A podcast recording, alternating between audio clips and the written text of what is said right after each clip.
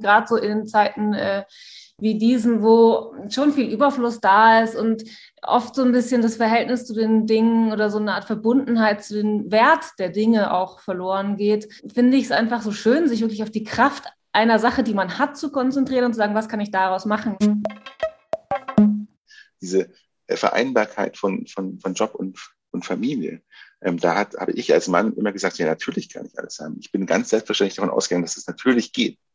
Und jetzt merke ich, wie ich an meine Grenzen stoße, wenn ich irgendwie 80 Prozent arbeite und versuche, mich um die, meine Kinder zu kümmern und meine Frau ist irgendwie, arbeitet 100 Prozent als Ärztin in der Klinik.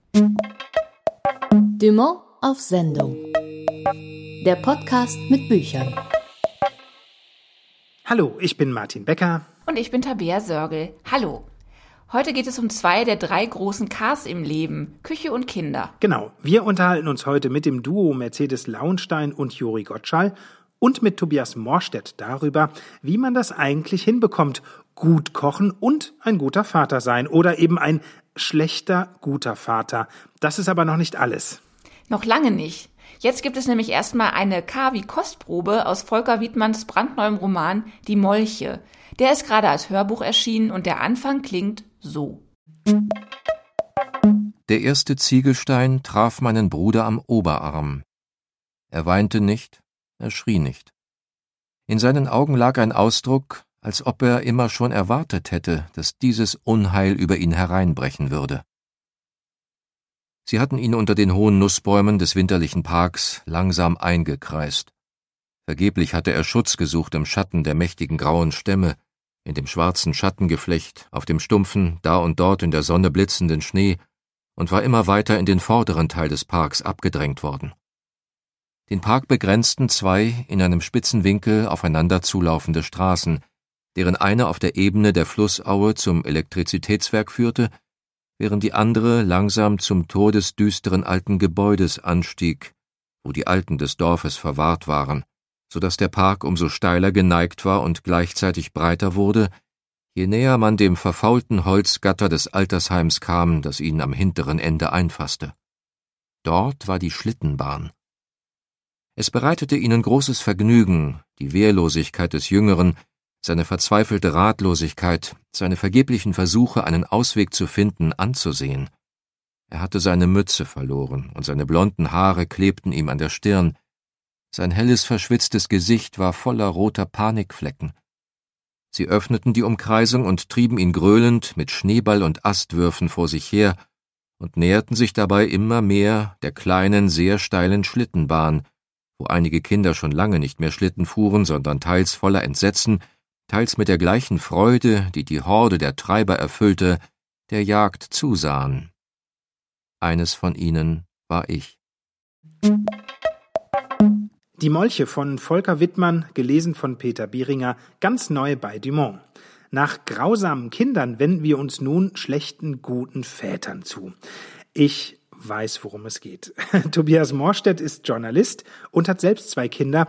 Dieses Detail ist erwähnenswert, denn in seinem Buch Wir schlechten guten Väter, warum Männer sich erfolgreich gegen Familienarbeit wehren und warum wir das dringend ändern müssen, geht es genau darum, ums Vatersein. Er analysiert, warum Männer wie er sich immer noch großteils aus der Care-Arbeit heraushalten, zum Schaden der Frauen, der Kinder und auch der Männer selbst. Als erstes habe ich nach dem Untertitel seines Buchs gefragt. Männer, die sich gegen Familienarbeit wehren, ist das nicht eine böse Unterstellung? Ja, also mir ging es natürlich nicht äh, darum, eine ganze Generation von, von Vätern irgendwie moralisch zu verurteilen, ja, auch durch diesen Titel gute, schlechte Väter, das ist ja schon sehr aufgeladen auch.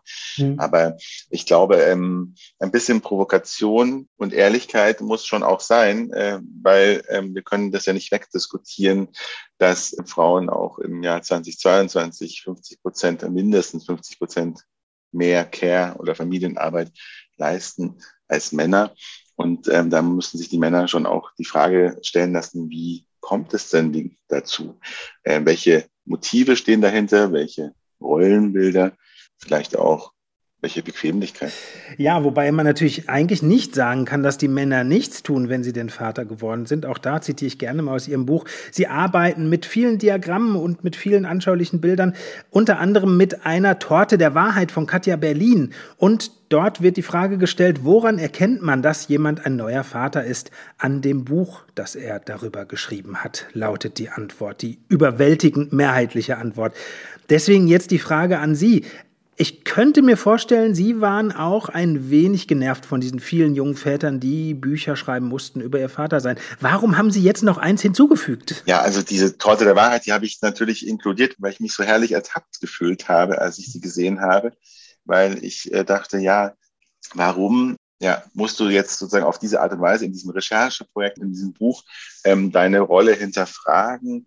Oder auch schauen, äh, mit welchen Faktoren man beeinflusst wird, äh, statt tatsächlich diese Rolle zu leben. Gleichzeitig war dann schon auch mein Eindruck, wenn ich mein eigenes Leben angeschaut habe oder auch mit anderen Familien und, und, und Vätern gesprochen habe, dass viele Väter oder auch äh, Väter und Mütter in, in, so eher unabsichtlich in so einer Traditionsfalle gelandet sind. Ein, ein Satz, den ich wahnsinnig oft gehört habe. Wir sind da so reingerutscht. Hm. Und dann hat mich halt interessiert, Wer baut denn diese Rutschbahn eigentlich? Wer hat die entworfen? Welcher Bauplan steht dahinter? Kann man die umbauen? Und wenn ja, wie? Und äh, können wir bestimmen, wo es hingeht mit uns? Das war so ein bisschen der Ausgangspunkt der Recherche. Weil ich glaube, wir sind noch nicht an einem Punkt, wo man sagt, wir haben das alles verstanden, wir leben das jetzt, sondern es ist, wir sind gerade mitten in einem ja, epochalen Umbauprozess von diesem traditionellen Alleinverdienermodell wo die meisten Menschen auch, also das ich auch als Kind äh, erlebt habe, hin zu so einem äh, modernen, flexiblen, atmenden Doppelverdienermodell, wo beide Elternteile vielleicht arbeiten und sich die Care-Arbeit ein bisschen aufteilen. Und das ist eben kein, nichts, das man umlegt wie ein Lichtschalter, sondern es ist ein sehr komplexer Prozess mit vielen Widersprüchen, ja, das, das, das sieht man eben dann. Also wie viele Widersprüche es gibt. Das heißt, also, die Dinge sind erst im Werden. Wir haben es noch nicht hinter uns. Wir haben es noch nicht geschafft. Also was mich, was mich erschüttert hat, als ich es gelesen habe, Sie zitieren an einer Stelle ja auch, das Patriarchat steht klapprig angeschlagen im Sturm der Zeit. Das ist ja schön und gut, dass es klapprig und angeschlagen ist, aber es steht scheinbar noch. Ich meine, man hat doch den Eindruck, wenn ich mich jetzt als jungen Vater betrachte, man tut doch schon so viel, man redet so viel darüber, dass doch alles so 50-50 aufgeteilt ist. Aber scheinbar sind wir, Sie haben es ja auch gesagt, wenn man immer wieder in diese alten Muster reinrutscht, scheinbar sind wir noch nicht so weit, wie wir eigentlich die ganze Zeit behaupten die gesellschaftlichen Erwartungen oder die Ideologie, die äh, viele Menschen vorgeben zu vertreten, ähm, eine, eine Art Gleichberechtigung, wir sind in einer Art von familiären Paradies, äh, wo alle alles machen können, die ähm, wird zwar diskutiert, also es gibt einen enormen präsenten Gleichheitsdiskurs und gleichzeitig ist die gelebte Realität äh, unterscheidet sich gar nicht so stark von den Zuständen in den frühen 90ern. Das ist so ein, ein Phänomen, dieser Widerspruch, der für mich ja auch das, der Anlass war, ähm, das Buch zu schreiben oder zu untersuchen, wie es dazu kommt. Wenn man Wissenschaftlerinnen und Wissenschaftlern fragt, warum das eigentlich auch so ist, dann reden sie nicht nur über makroökonomische Zusammenhänge und äh, Rollenerwartungen und, und, Rollenbilder, die irgendwie äh, stärker und stabiler sind, als man sich vielleicht vorstellt, sondern sie sagen auch, ähm, ja, äh, es wird auch zu wenig darüber geredet. Das mhm. fand ich total überraschend, ähm, dass mir dann Soziologen und äh, Soziologinnen sagen, ja, die Leute reden einfach zu wenig miteinander. Das fand ich im ersten Moment total banal. Und dann ist mir aufgefallen, ja, stimmt. Ich habe auch mit meiner Frau, mit meiner Partnerin nicht besprochen, ja, wie wir uns das genau vorstellen. Was sind meine Ziele? Was sind ihre Ziele? Wie wollen wir das gemeinsam machen? Wir sind unausgesprochen davon ausgegangen, dass wir das schon irgendwie besser hinkriegen als all die Generationen vor uns. Und ähm, das ist, glaube ich, einfach so eine Art von Selbstverliebtheit eines Tages, ja, äh, äh, vielleicht auch, oder auch natürlich in der Überforderung rund um die Geburt, weil da ja auch viel zu tun ist, dass man dann das gar nicht so klar formuliert und dann plötzlich all diese anderen Sachen greifen. Die Frau nimmt länger Elternzeit, weil erstens ja, Stillzeit, zweitens ist es ja auch irgendwie sehr, sehr anstrengend, ein Kind auf die Welt zu bringen und so weiter. Und dann ja, schleifen sich langsam die Dinge ein. Also bei uns ist es so, dass wir dann irgendwann mal unseren ersten Urlaub als Paar wieder hatten und unsere ältere Tochter bei meiner bei meiner Mutter unterbringen konnten und in den Bergen waren. Und da hätte man sich entspannen können. Aber wir haben uns ganz herrlich gestritten in diese Einsamkeit, weil wir endlich die Ruhe hatten, erstmal diese diese verrückte Rolle, in die Rollen, in die wir da reingerutscht sind, äh, zu reflektieren und äh, waren beide unglücklich damit. Das ist ja das Spannende. Es ist ja nicht nur, dass äh, das eine große Ungerechtigkeit ist gegenüber den Frauen, das ist auf jeden Fall so, sondern es ist ja auch so, dass ja, die Mehrheit der Väter heutzutage wollen sich um ihre Kinder kümmern, aber über 95 Prozent der Väter arbeiten Vollzeit. Das heißt, viele, viele Männer leben entgegen ihrer Bedürfnisse. Das muss man auch mal festhalten. Das ist sehr schade. Ja, was ich auch festgestellt habe beim Lesen, äh, wo ich mich voll mit identifizieren konnte, ich darf das ruhig erzählen, mein Sohn ist jetzt zweieinhalb, das heißt, ich habe sehr viel von den Dingen, über die Sie schreiben, selbst durch oder bin noch mittendrin. Mm, Sie schreiben auch viel darüber, was man an Vorstellungen hat, bevor man möglicherweise ein Kind bekommt, bevor man Vater wird und wie es dann in der Wirklichkeit aussieht. Das machen sie auf eine ganz, ganz schöne Art und Weise, zum Beispiel, indem sie halt von den ganzen unerträglich lässigen Typen schreiben, die auf Social Media teilen, dass Isaac Newton und William Shakespeare während der Pestepidemien im 17. Jahrhundert einige ihrer besten Arbeiten abgeliefert hätten, obwohl sie Familie hatten. Allerdings dabei wird eben verschwiegen, das schreiben sie dann auch, dass Newton, nee, Newton war kinderlos und Shakespeares Familie war weit weg vom Londoner Theaterleben. Also Anspruch und Wirklichkeit sind da von vornherein schon ziemlich weit auseinander. Und dann schreiben sie an einer anderen Stelle oder sie fragen sich das, warum sie sich eigentlich am Wochenende manchmal insgeheim auf das Büro am Montag freuen und warum es ihnen so leicht gemacht wird, sich zu drücken. Okay, wir haben jetzt so ein bisschen erfahren, wie es aussieht. Ich kann mich, wie gesagt, mit vielen dieser Dinge identifizieren, aber Ihrer Meinung nach, Sie schreiben es ja auch in dem Buch später, wo müsste man denn eigentlich ansetzen? Weil der gute Wille scheint ja da zu sein und so langsam reift ja auch die Erkenntnis, okay, so einfach ist das alles nicht. Wo muss man Ihrer Meinung nach ansetzen und wie beschreiben Sie das in dem Buch? Ich glaube, so ein sehr, sehr stabiles äh, Machtkonstrukt wie das äh, Patriarchat, das kann man natürlich nicht durch eine individuelle Willensleistung zu Boden ringen. Äh, man kann das auch ganz schlecht äh, nur als Paar, also es gibt natürlich Paare, die das irgendwie schaffen, ähm, das für sich so zu regeln. Aber man braucht natürlich einerseits eine Art von irgendwie auf individueller Ebene. Man braucht aber natürlich auch eine, einen gesellschaftspolitischen Support. Also was wie, warum gibt es eigentlich immer noch das Ehegattensplitting, äh, das in den 50er Jahren ja explizit dafür eingeführt wurde, die Frauen wieder zurück ins Heim zu führen, wie es damals in einem Papier des Finanzministeriums hieß. Oder warum lässt man sich nicht mehr inspirieren von von, von Best Practices, vielleicht aus Island oder Skandinavien, wo ja der Gender Pay Gap verboten ist, sowohl Vater als auch Mutter ähm, jeweils eine bestimmte Anzahl von Elterngeldmonaten zustehen. Das sind ja Dinge, die wir als Gesellschaft angehen können, irgendwie uns darauf einigen können. Und äh, wenn, wenn es uns, uns denn wichtig ist, dann können wir natürlich als Bürger auch ähm, entsprechend unsere Interessen artikulieren an der Wahlurne oder indem man sich eben in äh, Elternvertretungen engagiert und so weiter. Es sind halt, es sind einfach so viele Ebenen, auf denen man aktiv werden kann. Also ist, ich habe eine eine Zwischenbilanz gezogen in einem, in einem epochalen Wandel, wenn man so will, und sage, wir sind noch nicht so gut, wie wir tun, aber gleichzeitig gibt es vielleicht ja noch, gab es vielleicht nie einen Zeitpunkt in der Geschichte, an dem es so wahrscheinlich war, dass Männer und Frauen gemeinsam dieses, dieses äh, ja, Verhältnis irgendwie verbessern. Da bin ich eigentlich relativ überzeugt, dass das so ist. Ja, und was die praktischen Tipps angeht, ich finde es ja sehr, sehr schön, die Expertinnen und Experten, die Sie interviewt haben für das Buch, haben Sie am Ende der Interviews auch nochmal um tatsächlich ganz praktische Tipps gebeten oder sie haben sie überhaupt um Hinweise gebeten, wie sich was ändern kann und die haben ganz praktische Tipps gegeben.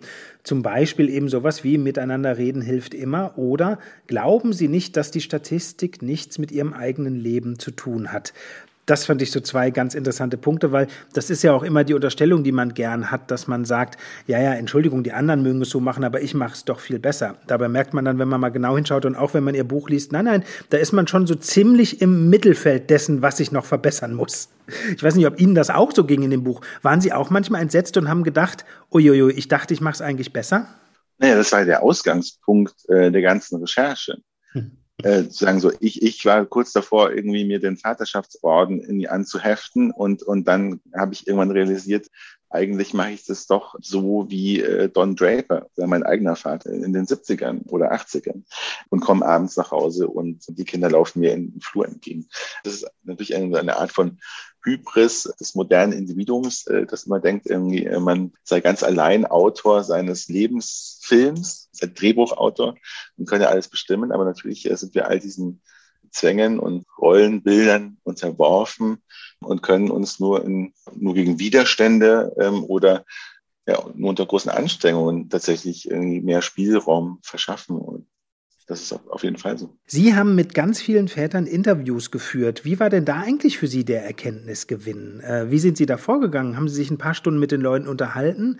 Was war das Ziel dieser Interviews, um es vielleicht mal so zu fragen? Also man redet ja viel über ähm, gesellschaftliche Bubbles oder Blasen, in denen sich die Menschen bewegen. Und ich ähm, hatte Sorge, dass ich äh, eben nur aus einer sehr exklusiven, ich bin Journalist, eine Art Medienwissenschaftsbetriebsblase berichte irgendwie und habe dann angefangen, ganz unterschiedlich, also zwei, drei Dutzend Väter zu interviewen äh, aus ganz Deutschland, auch aus Österreich und der Schweiz, die ganz unterschiedliche Berufe haben und auch, wenn man so möchte, aus unterschiedlichen gesellschaftlichen Schichten, wie es so heißt, kommen, um ja einfach zu sehen, wie erleben die das. Und dann habe ich ja auch noch eine, eine Umfrage oder eine Studie durchführen lassen für das Buch, eine repräsentative, wo äh, nur Väter ähm, gefragt wurden, wie sie ja, das Vatersein erleben, was für Herausforderungen sehen, wie belastend sie das finden. Eine Erkenntnis, die ich sehr spannend war aus dieser Studie, war, dass nur, dass weniger als 30 Prozent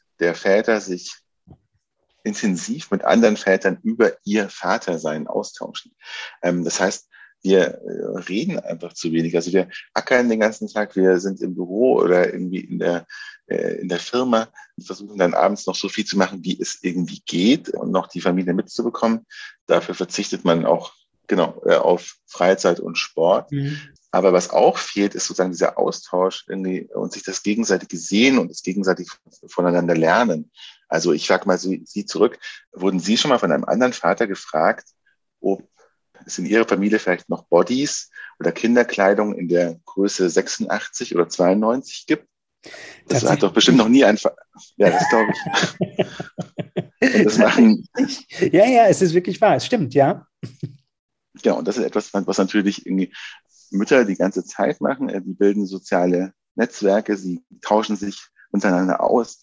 Und das äh, ist natürlich auch extrem anstrengend für die Frauen, aber es hat auch natürlich viele Benefits, die sich die Männer sozusagen selbst versagen durch ihre, durch ihren Widerstand oder durch ihre, durch ihr Phlegma.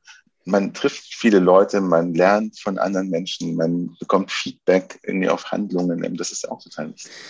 Ja, und damit sind wir ja sozusagen jetzt schon so ein bisschen auf der Spur, auf der optimistischeren Spur. Sie schreiben relativ am Ende des Buches, weil man an jedem Tag und in jeder Minute Vater ist, kann man auch an jedem Tag und in jeder Minute beginnen, ein besserer Vater zu werden. Okay, das ist jetzt so ein Satz, da sage ich, ja, das ist ja schön und gut, aber wie soll es gehen? Aber dann ergänzen Sie auch noch, die Chance, den Kampf für Gleichberechtigung zu vollenden, war noch nie so leicht wie heute. Können wir das zum Schluss noch mal ein bisschen erklären? Weil wir wollen jetzt nicht zu viel verraten. Es soll sich ja natürlich auch noch lohnen, das Buch zu lesen. Aber warum ist das so? Warum ist die Gelegenheit so günstig? Wir müssen nur einfach damit anfangen. Es klingt eigentlich ein bisschen paradox. Ich glaube, die Gelegenheit ist so günstig, weil der Druck noch nie so hoch war.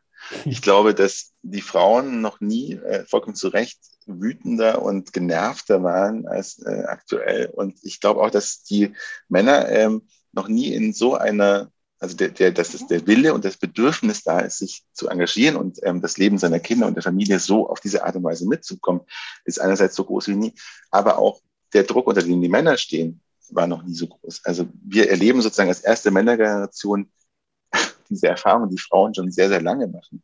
Diese äh, Vereinbarkeit von, von, von Job und, und Familie. Ähm, da hat, habe ich als Mann immer gesagt, ja, natürlich kann ich alles haben. Ich bin ganz selbstverständlich davon ausgegangen, dass es natürlich geht. Und jetzt merke ich, wie ich an meine Grenzen stoße, wenn ich irgendwie 80 Prozent arbeite und versuche, mich um die, meine Kinder zu kümmern und meine Frau ist irgendwie, arbeitet 100 Prozent als Ärztin in der Klinik.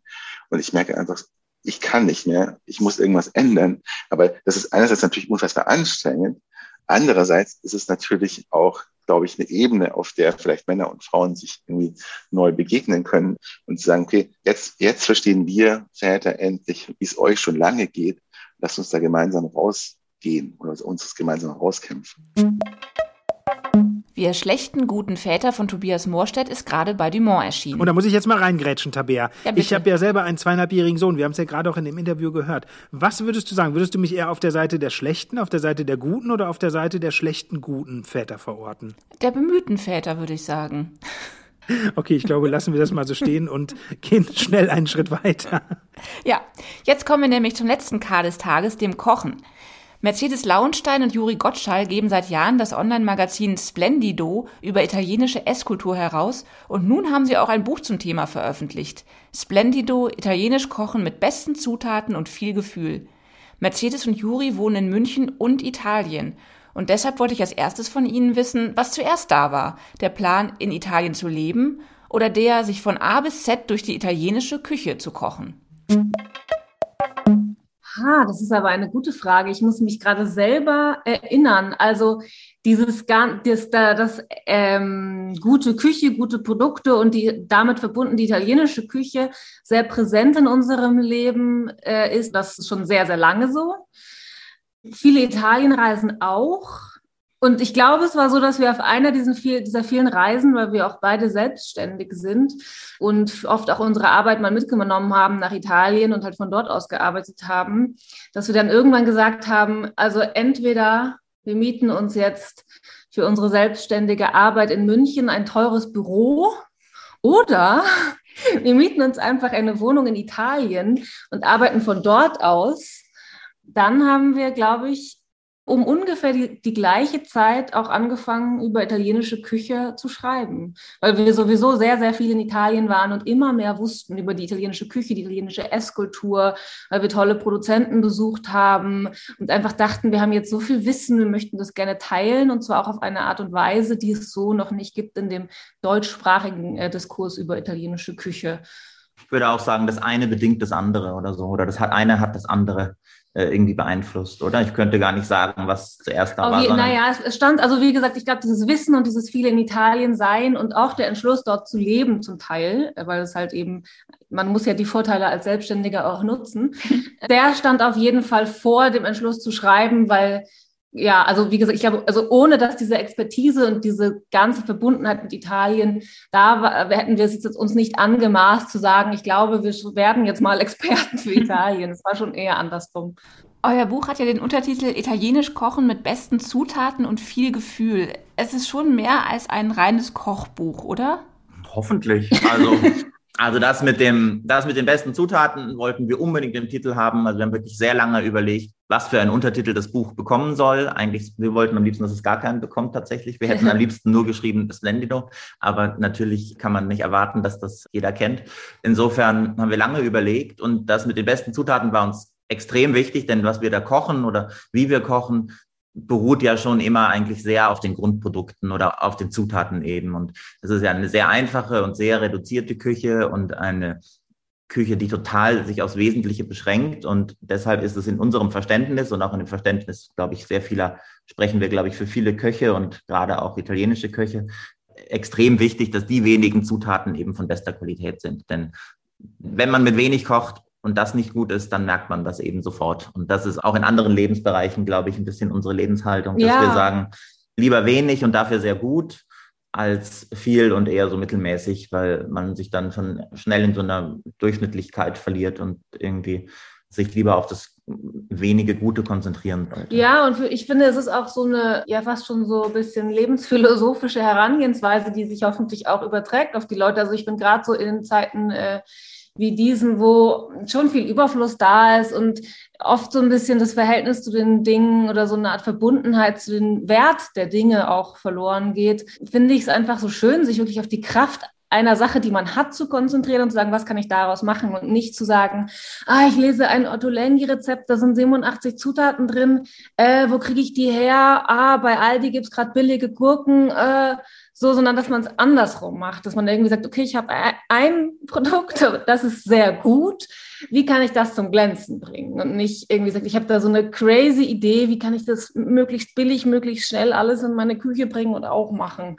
So, und das ist irgendwie für mich so was, was, was fast noch, fast noch mehr ist als nur dieses Kochen. Dann auch ein bisschen was, glaube ich, wo man auch was für andere Lebensbereiche lernen kann. Ja, und das viel Gefühl im Titel, glaube ich, beruht so ein bisschen darauf, dass wir eben sagen, man soll auch experimentierfreudig sein und seinem Gefühl beim Kochen vertrauen und dass wir eben auf diese strikten Mengenangaben und diese strikten Anweisungen, die in vielen anderen Kochbüchern vorkommen, weitestgehend verzichten oder zumindest verzichten, wo wir darauf verzichten können. Wenn es nötig ist, schreiben wir das durchaus auch dazu, aber man kann eben sehr oft darauf verzichten. Und das soll halt auch ein bisschen äh, die Leute inspirieren und anregen und sagen, vertraut eurem Gefühl und, und macht einfach, da wird schon was draus werden, wenn ihr das Grundprinzip verstanden habt. Wie habt ihr die Rezepte im Buch eigentlich gesammelt? Also manchmal erwähnt ihr ja zum Beispiel ein Restaurant als Inspirationsquelle, einmal auch zum Beispiel, das fand ich sehr schön, Nonna Anna aus der Nähe von Neapel. Wie habt ihr das gemacht?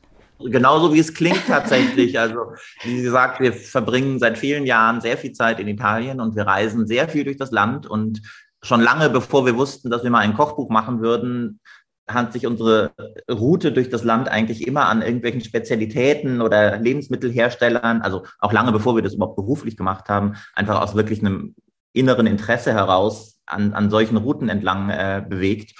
Und da lernt man halt zwangsläufig sehr viele Leute kennen. Und das Schöne ist, Leute, die sich mit guter Küche befassen oder mit Lebensmitteln, sind eigentlich fast immer sehr leidenschaftlich, haben auch sehr selten so eine Art Konkurrenzgedanken, sondern eigentlich dienen eigentlich immer so der Sache, hat man den Eindruck. Und dann geht das ganz schnell, dass man sich halt auch Sachen empfiehlt, dass man dann sagt, hey, und kennt ihr den, der ist da hinten, da müsst ihr auch nochmal vorbeischauen und der macht einen unglaublichen Schinken und der, der andere, der hat diese ganz besondere Sorte von Ziegenkäse. Und dann fährt man halt und hangelt sich so durch und entdeckt immer mehr und der verrät einem dann wieder ein Rezept und der sagt dann, meine Oma macht das immer so und dann wir probieren das dann immer aus. Und über die Jahre hat sich da ein sehr großes Repertoire angesammelt und ähm, es gibt ja durchaus auch einen großen Überhang zu Pasta in dem Buch und wenig Fleischgerichte zum Beispiel, weil das eben die Art ist, wie wir essen und das spiegelt eigentlich wirklich unsere Art der Küche wider und so haben wir eigentlich auch die Auswahl getroffen. Auch wenig Süßspeisen zum Beispiel, weil wir wenig Süßspeisen kochen, aber schon ein paar immer wieder und genau die haben dann ihren Platz da auch gefunden. Also es ist schon, schon sehr individuell und persönlich eigentlich. Ein Zusammenschnitt aus vielen Jahren Leben und Reisen durch Italien mhm. und fast täglichen Kochen. Was mir dazu noch einfällt, was auch ein äh, guter Tipp vielleicht ist für Leute, die jetzt nicht unbedingt so viele Jahre durch Italien reisen und da so viel aufgabeln können durch Begegnungen, aber was auch immer sehr inspiriert zu Rezepten ist einfach in italienischen Städten die Speisekarten von Restaurants zu lesen wo ja dann meistens auch nur so die Kombinationen draufstehen und da kommt man auch auf unglaublich gute Ideen. Und klar, das Rezept dahinter muss man dann selber entwickeln, aber das ist ein, eine meiner liebsten äh, Methoden, auf neue Rezepte zu kommen oder auf Kombinationen mhm. oder zu denken, ah, stimmt, das könnte zu dem gut passen, ist wirklich Speisekarten lesen. Oder mit Lebensmittelhändlern sprechen. Mit, ja, mit Marktfrauen und Käseverkäufern und also die Leute, die sich halt hauptberuflich damit mit dem Produkt befassen, die wissen es dann doch meistens sehr gut, was man damit auch macht hat sich auch sehr bewährt. Übrigens tatsächlich auch in Deutschland. Ich war gerade gestern auf dem Markt hier in München und die Frau an dem, da ist so ein Bio-Gemüsestand, die hat der Kundin vor mir erklärt, dass man das Grün vom Kohlrabi bitte nicht wegschmeißen soll, sondern dass sie sich da immer ein Pastagericht draus kocht. Ja, und, und da habe ich mir echt gefühlt wie auf dem italienischen Markt, denn genauso läuft es da auch und das hat mich total gefreut, dass das dann doch funktioniert. Also einfach in einer Minute ein Rezept ja. zu erklären, ohne groß ins Detail zu gehen. Was ich ganz toll finde an eurem Buch, ist die Gestaltung. Also es ist ja wirklich so ganz klar und im positiven Sinne cool gestaltet. Neben jedem Rezept sieht man das Gericht auf einem schlichten Teller. Außerdem gibt es zwischendurch immer wieder Fotos aus Italien, zum Beispiel von kleinen Lebensmittelgeschäften oder auch von menschenleeren Straßencafés, die so gar nicht dem Klischee entsprechen, das in Deutschland, glaube ich, noch oft durch Köpfe wabert. Sind die Fotos auch Teil eures Masterplans, all diesen Klischees über italienische Esskultur und Italien generell etwas entgegenzusetzen? Hm, ich würde sagen, die Fotos sind einfach ein Bild dessen, wie wir Italien erleben. Also es ist genau wie du sagst, das ist schon einfach ein bisschen verstaubt, das Bild, was in Deutschland oft noch von Italien vorherrscht. Und ein bisschen zu pittoresk und ein bisschen zu mm, verniedlicht und ein bisschen zu romantisch. Wir erleben Italien immer als wahnsinnig modern und, und, und fortschrittlich und, und, und zukunftszugewandt. Und ähm, genau dieses Bild wollten wir halt eigentlich auch in dem Buch so ein bisschen vermitteln, gerade auch was die Gastronomie angeht und die ganze Szene, was Kochen angeht. Viele junge Leute, die neue gastronomische Konzepte ausprobieren und die wirklich nie die Tradition irgendwie vernachlässigen oder vergessen, aber es gibt ganz viele Beispiele von, von jungen Leuten, die irgendwie den Betrieb ihrer Eltern geerbt haben und die Tradition beibehalten, aber das halt irgendwie in die Neuzeit transferieren auf eine ganz moderne, aber so unprätentiöse und sehr angenehme Art und Weise. Und das ist eigentlich das, was wir versuchen, auch hier sozusagen zu etablieren oder ein Stück von diesem italienischen Gedanken auch nach Deutschland zu bringen, ganz ohne irgendwie Hipstertum und, äh, und zwanghaft modern und man muss jetzt alles neu erfinden, sondern halt einfach sehr gut und aufs Wesentliche beschränkt, aber eben zeitgemäß. Und was die Fotos vom Essen angeht, ist es halt so, dass wir genauso wie in unserer Küche auch eben wollen, dass das Lebensmittel im Vordergrund steht oder im, der Hauptprotagonist ist. Und entsprechend sind halt auch die Fotos gestaltet. Wir verzichten da auf jede Dekoration und auf Romantik drumherum, sondern wir zeigen halt das, was uns auch am Herzen liegt, nämlich den Teller mit dem Lebensmittel oder dem Gericht drauf. Und nichts soll davon ablenken. Und genauso kochen wir eben auch. Und es machte für uns nur Sinn, das eben auch in der Gestaltung irgendwie aufzunehmen. Wie lange hat es eigentlich bei euch gedauert, bis ihr euch getraut habt, auch mal für italienische FreundInnen italienisch zu kochen? Dadurch, dass jetzt so lange Pandemie war und wir auch zu den, glaube ich, eher vorsichtigeren äh, Menschen gehörten, die jetzt nicht trotzdem immer Dinnerpartys gemacht haben, ähm, habe ich das Gefühl, wir haben so lange nicht mehr für Leute gekocht, dass ich mich richtig erinnern muss, wie das war vor der Pandemie. Aber ich war da nie gehemmt. Für also, wen wir wie gekocht haben. Ich bin da eigentlich sehr, ich ernähre mich, glaube ich, gefühlt schon mein halbes Leben oder mein ganzes Leben eigentlich so. Und ich habe das irgendwie schon sehr verinnerlicht. Ich hatte zwar nicht immer diese Expertise für die verschiedenen Olivensorten und äh, welcher Schinken jetzt wie lange gereift ist und so weiter, aber so diese Grundart, so zu kochen, also keine Ahnung, mit gutem Fett und viel Pasta und viel frisches Gemüse und so. Das habe ich eigentlich schon immer so gemacht. Insofern sich das für mich eigentlich auch immer sehr natürlich angefühlt und ganz normal auf diese Art und Weise zu kochen, egal wer da jetzt Aber zu Besuch ist. Ich würde auch sagen, es ist mit dem Kochen für Italiener, es ist genau das gleiche wie mit dem Schreiben jetzt für, auch für Italiener, wenn wir merken irgendwie ja, italienische oder sagen wir Fachkundige. Man darf ja auch nicht den Fehler begehen, dass jeder Mensch, der aus Italien stammt, automatisch wahnsinnig kulinarisch versiert ist oder dem das wahnsinnig wichtig ist. Da gibt es natürlich auch Leute, die sagen, also ja, ich weiß, Essen ist ein großer Teil meiner der Kultur meiner Eltern oder so, aber ich interessiere mich gar nicht so für Essen. Aber es ist so klar, wir möchten natürlich keine Fauxpas begehen oder irgendjemanden enttäuschen oder irgendwie ja so mit, mit unserer Expertise dann so auf die Schnauze fallen, jemand sagt, äh, Entschuldigung, was ist mit euch los? Das, hat der, das ist ja ganz falsch oder so. Aber ich bin da schon auch mittlerweile sehr selbstbewusst, weil ich einfach merke, dass wir da gar keine äh, Kritik kriegen von der Seite, sondern im, im Gegenteil. Gegenteil. die Leute eher sagen, okay, ihr habt es irgendwie wirklich verstanden und es ist wirklich wie zu Hause und es schmeckt wie zu Hause.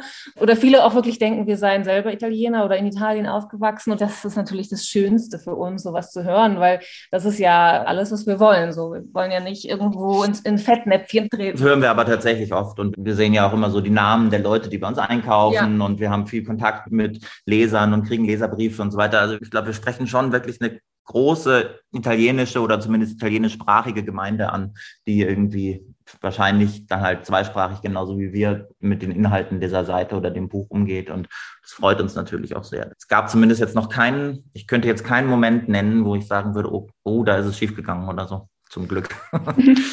Habt ihr eigentlich ein absolutes Lieblingsrezept? Ihr müsst jetzt auch nicht dasselbe nennen das ist bei mir immer so phasenweise, dass ich so dann ein Gericht immer kochen will. Ich, aber es gibt nie dieses äh, das immerwährende Lieblingsrezept. Das ist bei mir, bei mir gibt es eher so eine Range von, von denen viele auch im Buch sind. Und dann hängt es immer sehr von Saison und Lust und persönlicher Lebensphase ab oder, oder Zeit oder so, was ich da präferiere.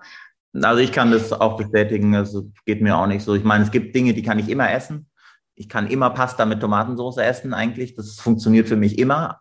Wobei natürlich Pasta mit Tomatensauce in Wirklichkeit auch wahrscheinlich gefühlt tausend Rezepte sind, denn niemand macht das Gericht gleich und es gibt so viele Varianten davon, dass man auch nicht sagen kann, das ist mein Lieblingsgericht. Aber also ich könnte mich jetzt auch nicht festlegen auf sowas. Also auf jeden Fall wahrscheinlich irgendwas mit Pasta und wahrscheinlich irgendwas mit frischem Gemüse oder so oder gutem Oliven. Ja, ich glaube, ich, ich glaub, man kann das eher auf so Essensgruppen äh, reduzieren. Pasta spielt eine riesige Rolle bei uns, viel mehr als Reis oder so und tatsächlich so grünes Gemüse. Also eigentlich genau sowas wie das Erlebnis gestern wieder auf dem Markt von der Frau, die gesagt hat, äh, brat doch einfach oder dünste doch einfach mit ein bisschen Knoblauch das Kohlrabi-Grün.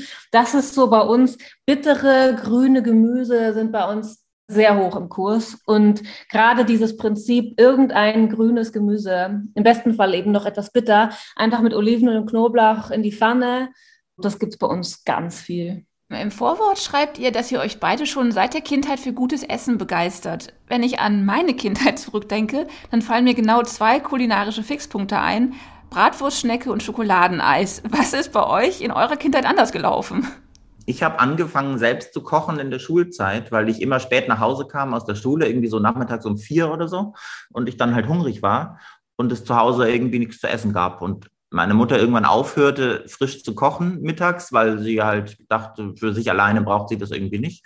Und ich war eh nicht da. Und dann habe ich angefangen, mir wirklich auf dem Weg nach Hause oft auch irgendwo noch was zu kaufen und das dann zu Hause zuzubereiten. So habe ich eigentlich zum Kochen gefunden und zum Selbstkochen gefunden und mich da ausprobiert. Und so bin ich zum Kochen gekommen tatsächlich und das habe ich nie aufgegeben. Und ich esse auch heute tatsächlich immer noch am allerliebsten selbstgekochtes. Bei mir ist es auch noch mal anders. Also ich kann mich jetzt auch nicht erinnern, gerade in meiner früheren Kindheit, als meine Eltern noch äh, zusammengelebt haben und ich habe viele Geschwister und wir alle irgendwie klein waren, da gab es, glaube ich, hauptsächlich sehr praktisches so Familienessen. Aber ich habe so ganz früher Erinnerung daran, dass ich immer sehr früh schon darauf geachtet habe, so die Unterschiede, wie Dinge, zum Beispiel wie meine Mutter etwas zubereitet und wie mein Vater etwas zubereitet. Und die haben zum Beispiel beide zwei sehr verschiedene Versionen von so sehr einfachen Kartoffelgratins gemacht, die es dann mittags irgendwie gab für alle. Und ich mochte immer den von meinem Vater lieber, weil er die Kartoffeln so fein gestiftelt hat, während meine Mutter sehr grob die so nur in Scheiben geschnitten hat und die waren auch alle unterschiedlich dick und das bug sich nicht so schön und angenehm fürs Mundgefühl zusammen wie diese feinen Stifte meines Vaters. Und dann später, als mein Vater dann auch alleine, weil meine Eltern sich getrennt haben und wir, wenn wir Kinder bei meinem Vater zu Besuch waren, hatte er sich das, glaube ich, so ein bisschen ich glaube, das kam bei ihm auch später erst so als Hobby entwickelt, zu kochen. Und wir haben dann halt viel frisch gekocht und er hat uns auch viel abschmecken lassen und immer gesagt, ja, jetzt spür doch mal nach, fehlt da noch irgendwie was Süßes oder was Saures und da war ich dann aber schon 15, 16 oder so. Da kam dann so eine Art äh, von meinen, tatsächlich von meinen Eltern kultiviert oder vor allem von meinem Vater kultiviertes, kultivierter Aufruf zum so ähm, selber viel sensibel nochmal nachspüren. Aber und ich glaube, das ist bei mir auf sehr fruchtbaren Boden gestoßen, weil ich eben eh schon immer sehr auf sowas geachtet habe und einfach immer sehr gerne gegessen habe und, und auch in meiner Familie immer schon ein bisschen den Ruf hatte, so ein bisschen so die Feinschmeckerin oder, also es wurde dann auch oft immer so ein bisschen über mich gespottet, immer so, ja, Mercedes ist es nicht gut genug und ja, du greifst natürlich wieder zu dem besten Produkt, das kennen wir ja schon von dir und so. Und ich dann immer dachte, ja, Entschuldigung, ich kann doch auch nichts dafür. Ich mag das halt lieber. Splendido. Italienisch kochen mit besten Zutaten und viel Gefühl von Mercedes Launstein und Juri Gottschall. Fangfrisch erschienen bei Dumont. Und das war schon wieder von uns. Wenn Sie Fragen, Anregungen oder ein Lieblingsrezept haben, das wir unbedingt im nächsten Podcast nachkochen sollten, dann schreiben Sie uns an podcast.dumont.de. Bemühter Vater, darüber werde ich mir jetzt noch viele Gedanken machen. Okay. Also bis zum nächsten Kochen, bis zum nächsten guten, schlechten Vater, bis zum nächsten Mal. Ciao. Dumont auf Sendung. Der Podcast mit Büchern.